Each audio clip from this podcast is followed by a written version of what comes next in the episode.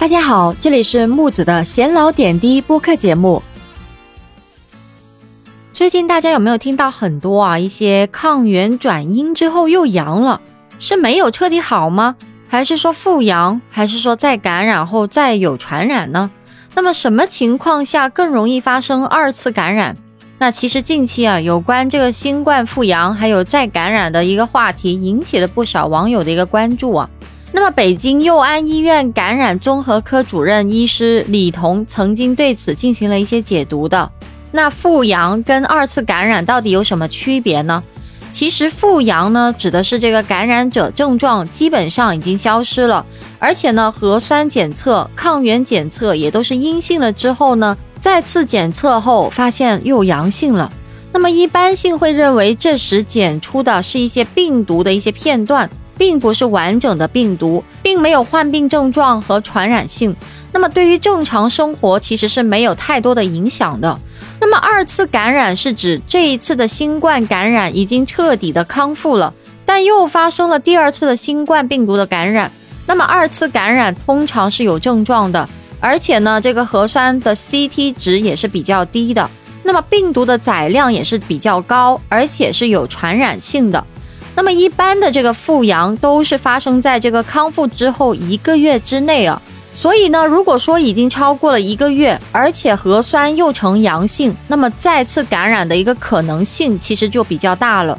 那到底复阳和二次感染发生在阳康人群中的概率有多大呢？那其实呢，在这个免疫功能正常的一个人群当中呢，发生这个复阳或者是二次感染的概率都是非常低的。那么一般性呢免疫功能正常的患者感染康复之后呢，可以获得三到六个月甚至以上的一个保护力。那么在这段时间内发生二次感染的概率也是非常低的，所以其实大家呢也不需要太担心。那哪些人群发生这个复阳或者是二次感染的可能性会比较大呢？那么其实呢，发生二次感染的概率比较高的群体，一般性是免疫功能低下的人群。比如说啊，老年人的免疫功能就有退化。那么一般呢，患者感染康复之后呢，他的保护力维持的时间都是比较短的。而且呢，有三岁以下的婴儿免疫功能还没有健全，那么康复之后呢，获得的一个保护力时间可能也是比较短的。那么第二类是免疫缺陷人群，或者是免疫抑制剂使用者，他们的一个保护力持续时间也都是比较短的。那随着时间的一个推移啊，他们这个二次感染的风险也就比较大了。那第三类就是这个高风险岗位的人群，比如说医护人员、公共交通运维人员等等，他们平时和人接触比较多，被传染的风险也是比较高的，所以呢，更加需要注意保护了。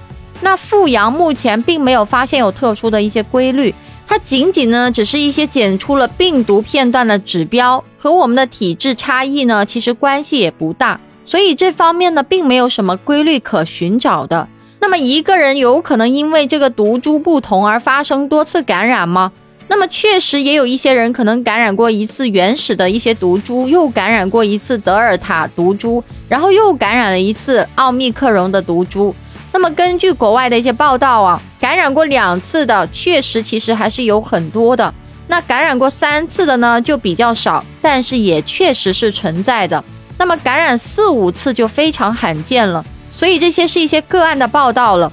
那因为呢，我们每次感染都能获得一次的保护，那么再感染的风险都会比较少。那再感染之后的一个症状其实也都会逐渐减轻的。所以总体来说呢，其实大家对今后的一个再感染是不用太过于担心的。那么今天关于这个复阳还有再次感染的话题就聊到这了。关于这个话题，大家有什么看法呢？欢迎在下面评论区留言哦。关注我，下期节目再见。